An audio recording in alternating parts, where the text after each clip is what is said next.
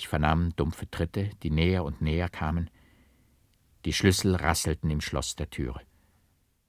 Cyrillus raffte sich mit Gewalt empor, erfasste meine Hand und rief mir ins Ohr: Kehre in unser Kloster zurück. Leonardus ist von allem unterrichtet. Er weiß, wie ich sterbe. Beschwöre ihn, über meinen Tod zu schweigen. Wie bald hätte mich ermatteten Greis auch sonst der Tod ereilt. Lebe wohl, mein Bruder. Bete für das Heil meiner Seele. Ich werde bei euch sein, wenn ihr im Kloster mein Totenamt haltet. Gelobe mir, dass du hier über alles, was du erfahren, schweigen willst, denn du führst nur dein Verderben herbei und verwickelst unser Kloster in tausend schlimme Händel. Ich tat es. Vermummte waren hereingetreten. Sie hoben den Greis aus dem Bette und schleppten ihn, der vor Mattigkeit nicht fortzuschreiten vermochte, durch den Gang nach dem Gewölbe, in dem ich früher gewesen. Auf den Wink der Vermummten war ich gefolgt. Die Dominikaner hatten einen Kreis geschlossen, in den man den Greis brachte und auf ein Häufchen Erde, das man in der Mitte aufgeschüttet, niederknien hieß. Man hatte ihm ein Kruzifix in die Hand gegeben.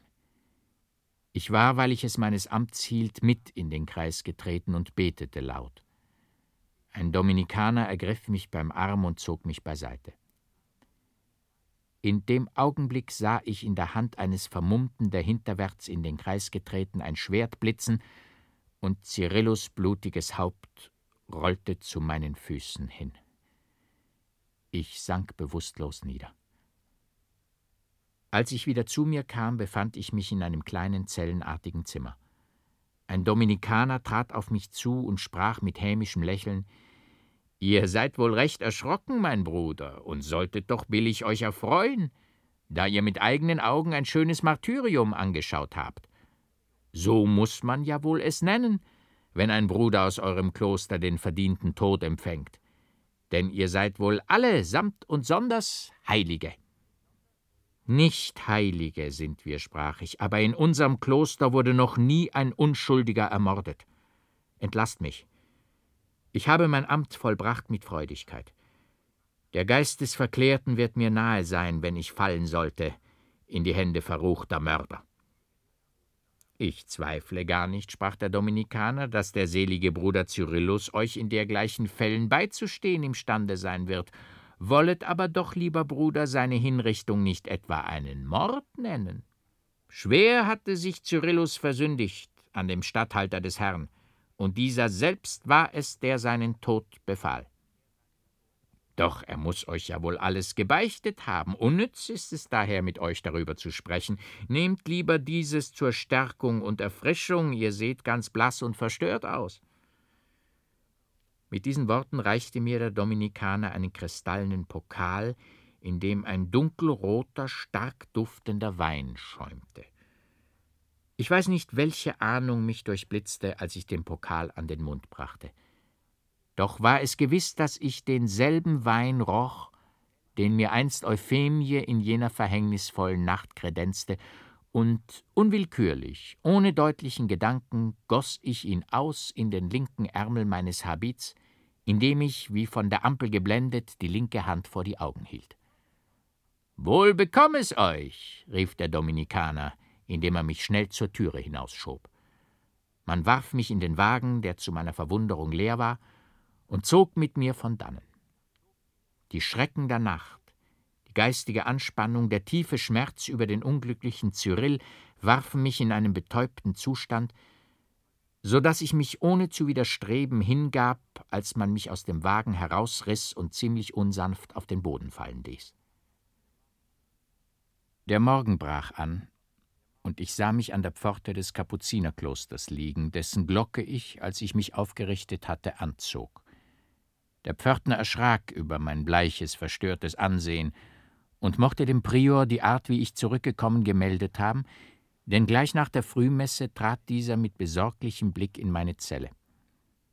Auf sein Fragen erwiderte ich nur im Allgemeinen, dass der Tod dessen, den ich absolvieren müssen, zu grässlich gewesen sei, um mich nicht im Innersten aufzuregen, aber bald konnte ich vor dem wütenden Schmerz, den ich am linken Arme empfand, nicht weiter reden. Ich schrie laut auf. Der Wundarzt des Klosters kam, man riss mir den fest an dem Fleisch klebenden Ärmel herab und fand den ganzen Arm wie von einer ätzenden Materie zerfleischt und zerfressen. Ich habe Wein trinken sollen. Ich hab ihn in den Ärmel gegossen, stöhnte ich, ohnmächtig von der entsetzlichen Qual. Ätzendes Gift war in dem Weine, rief der Wundarzt und eilte Mittel anzuwenden, die wenigstens bald den wütenden Schmerz linderten. Es gelang der Geschicklichkeit des Wundarztes und der sorglichen Pflege, die mir der Prior angedeihen ließ, den Arm, der erst abgenommen werden sollte, zu retten, aber bis auf den Knochen dorrte das Fleisch ein, und alle Kraft der Bewegung hatte der feindliche Schierlingstrank gebrochen. Ich sehe nur zu deutlich, sprach der Prior, was es mit jener Begebenheit, die euch um euren Arm brachte, für eine Bewandtnis hat. Der fromme Bruder Cyrillus verschwand aus unserem Kloster und aus Rom auf unbegreifliche Weise, und auch ihr, lieber Bruder Medardus, werdet auf dieselbe Weise verloren gehen, wenn ihr Rom nicht alsbald verlasset. Auf verschiedene verdächtigte Weise erkundigte man sich nach euch während der Zeit, als ihr krank lagt, und nur meiner Wachsamkeit und der Einigkeit der frommgesinnten Brüder möget ihr es verdanken, dass euch der Mord nicht bis in eure Zelle verfolgte. So wie ihr überhaupt mir ein verwunderlicher Mann zu sein scheint, den überall verhängnisvolle Bande umschlingen, so seid ihr auch seit der kurzen Zeit eures Aufenthalts in Rom gewiss wider euren Willen viel zu merkwürdig geworden, als dass es gewissen Personen nicht wünschenswert sein sollte, euch aus dem Wege zu räumen. Kehrt zurück in euer Vaterland, in euer Kloster. Friede sei mit euch. Ich fühlte wohl, dass solange ich mich in Rom befände, mein Leben in steter Gefahr bleiben müsse. Aber zu dem peinigenden Andenken an alle begangene Frevel, das die strengste Buße nicht zu vertilgen vermocht hatte, gesellte sich der körperliche, empfindliche Schmerz des abwelkenden Armes, und so achtete ich ein qualvolles sieches Dasein nicht, das ich durch einen schnell mir gegebenen Tod wie eine drückende Bürde fahren lassen konnte. Immer mehr gewöhnte ich mich an den Gedanken, eines gewaltsamen Todes zu sterben, und er erschien mir bald sogar als ein glorreiches, durch meine strenge Buße erworbenes Märtyrertum. Ich sah mich selbst, wie ich zu den Pforten des Klosters hinausschritt, und wie eine finstere Gestalt mich schnell mit einem Dolch durchbohrte. Das Volk versammelte sich um den blutigen Leichnam. Medardus! Der fromme, büßende Medardus ist ermordet! So rief man durch die Straßen, und dichter und dichter drängten sich die Menschen, laut wehklagend um den Entseelten. Weiber knieten nieder und trockneten mit weißen Tüchern die Wunde, aus der das Blut hervorquoll. Da sieht eine das Kreuz an meinem Halse. Laut schreit sie auf: Er ist ein Märtyrer, ein Heiliger. Seht hier das Zeichen des Herrn, das er am Halse trägt. Da wirft sich alles auf die Knie. Glücklich, der den Körper des Heiligen berühren, der nur sein Gewand erfassen kann. Schnell ist eine Bahre gebracht, der Körper hinaufgelegt, mit Blumen bekränzt, und im Triumphzuge unter lautem Gesang und Gebet tragen ihn Jünglinge nach St. Peter.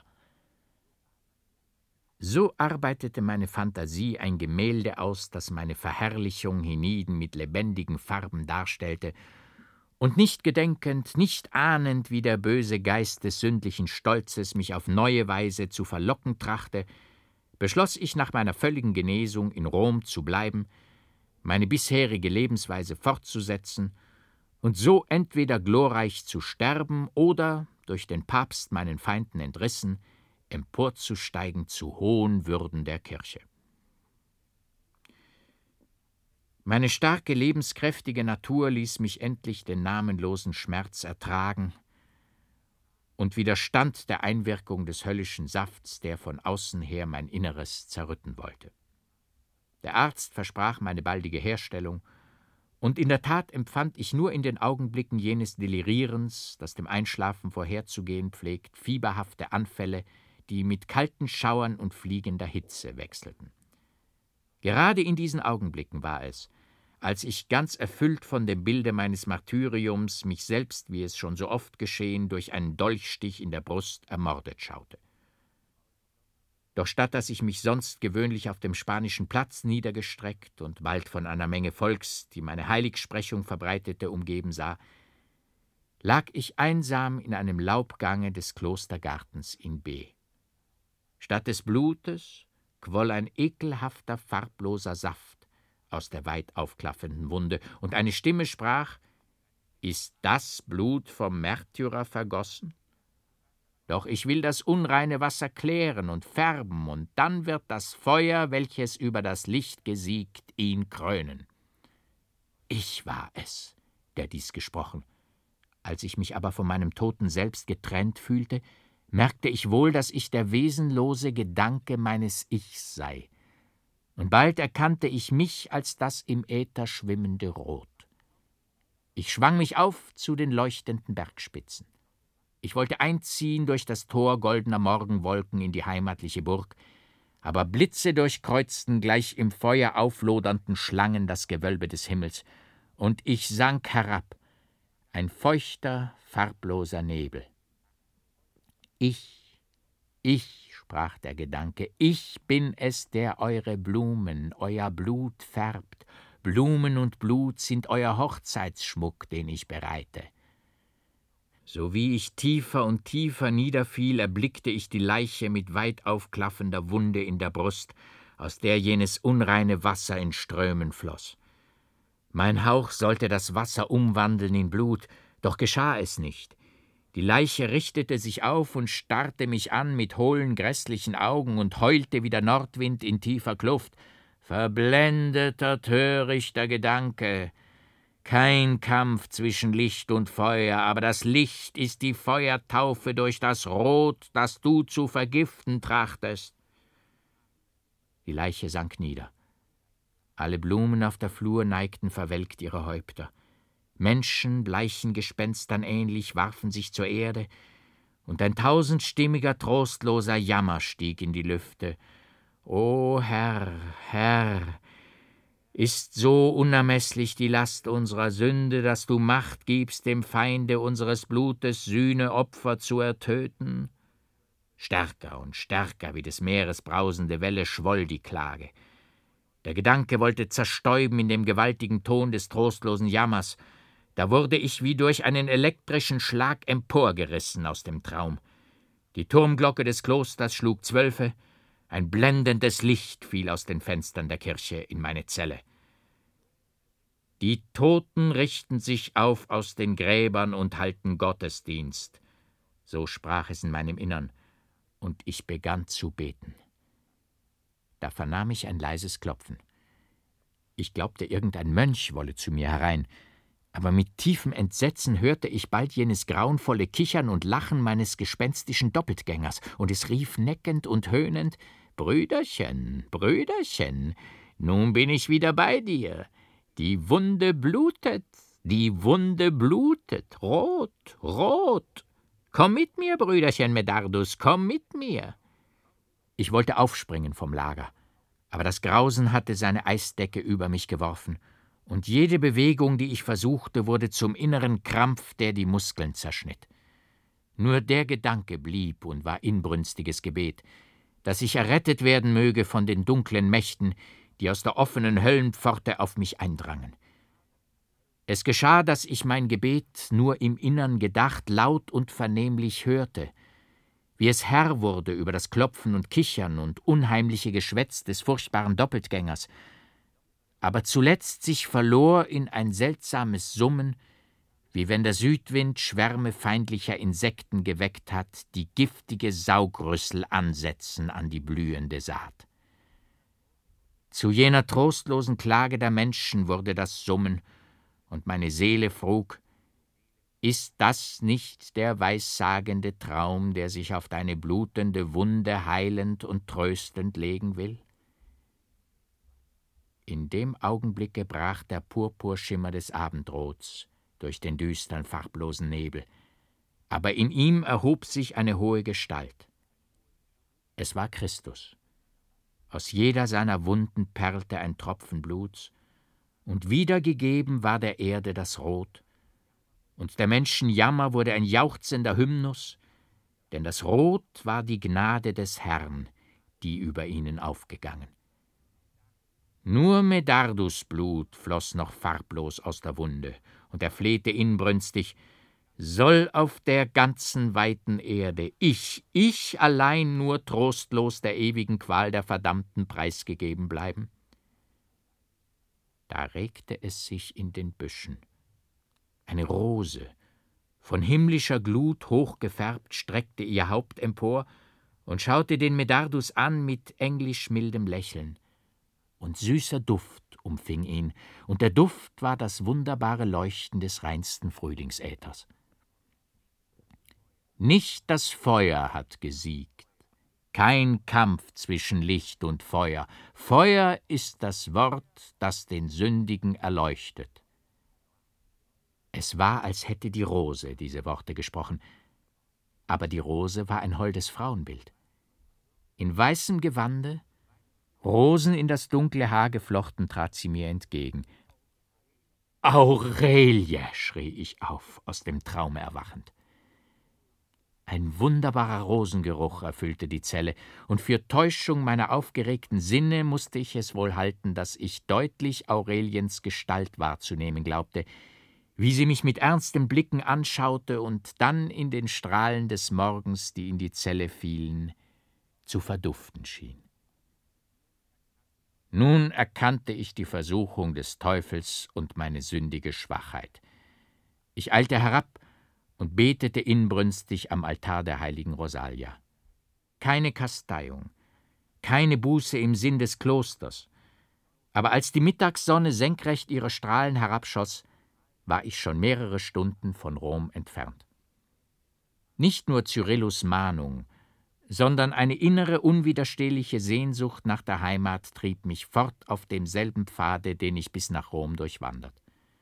Ohne es zu wollen, hatte ich, indem ich meinem Beruf entfliehen wollte, den geradesten Weg nach dem mir von dem Prior Leonardus bestimmten Ziel genommen.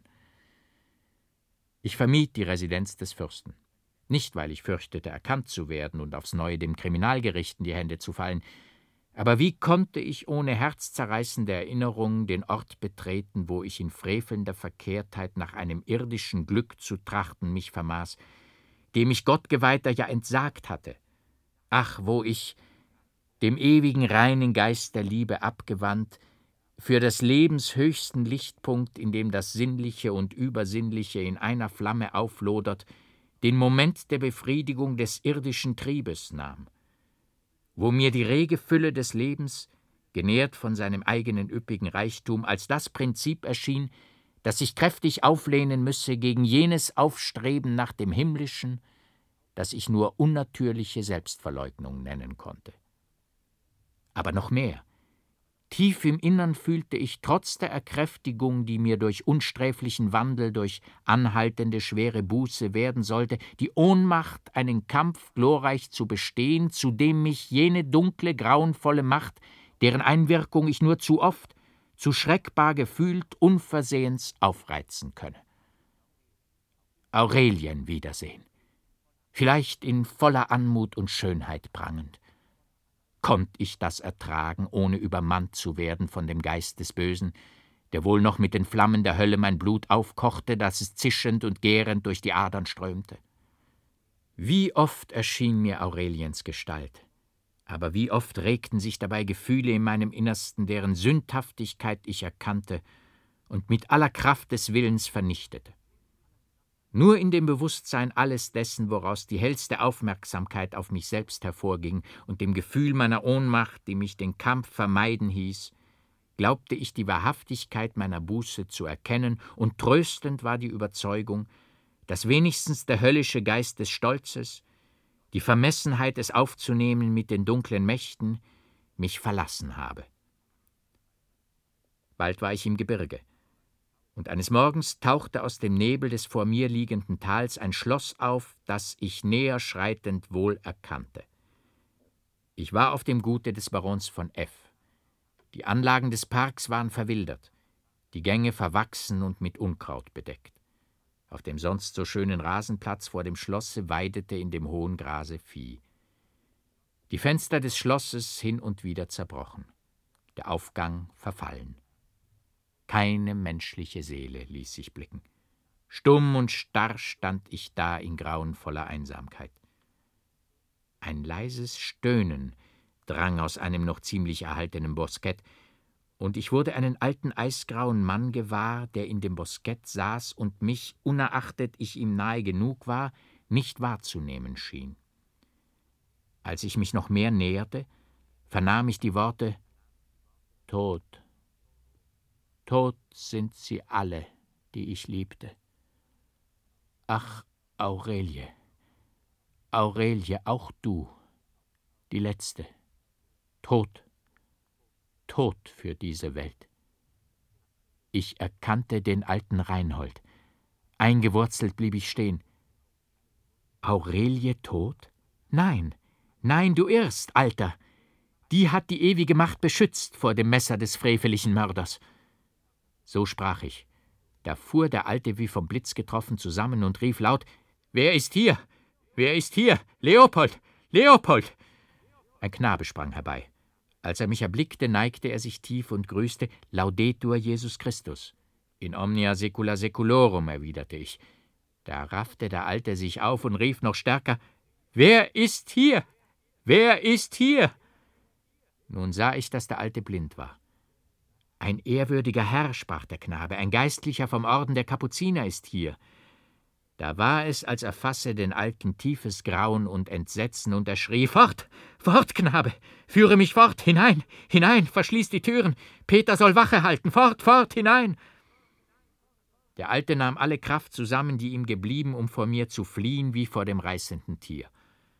Verwundert, erschrocken sah mich der Knabe an, doch der Alte, statt sich von ihm führen zu lassen, riss ihn fort, und bald waren sie durch die Türe verschwunden, die, wie ich hörte, fest verschlossen wurde. Schnell floh ich fort von dem Schauplatz meiner höchsten Frevel, die bei diesem Auftritt lebendiger als jemals vor mir sich wiedergestalteten, und bald befand ich mich in dem tiefsten Dickicht. Ermüdet setzte ich mich an den Fuß eines Baumes in das Moos nieder. Unweit davon war ein kleiner Hügel aufgeschüttet, auf welchem ein Kreuz stand. Als ich aus dem Schlaf, in den ich vor Ermattung gesunken, erwachte, saß ein alter Bauer neben mir, der, alsbald, da er mich ermuntert sah, ehrerbietig seine Mütze abzog und im Ton der vollsten, ehrlichsten Gutmütigkeit sprach: Ei, ihr seid wohl weit hergewandert, ehrwürdiger Herr, und recht müde geworden denn sonst wäret ihr hier an dem schauerlichen Plätzchen nicht in solchen tiefen Schlaf gesunken. Oder wisset ihr vielleicht gar nicht, was es mit diesem Orte hier für eine Bewandtnis hat?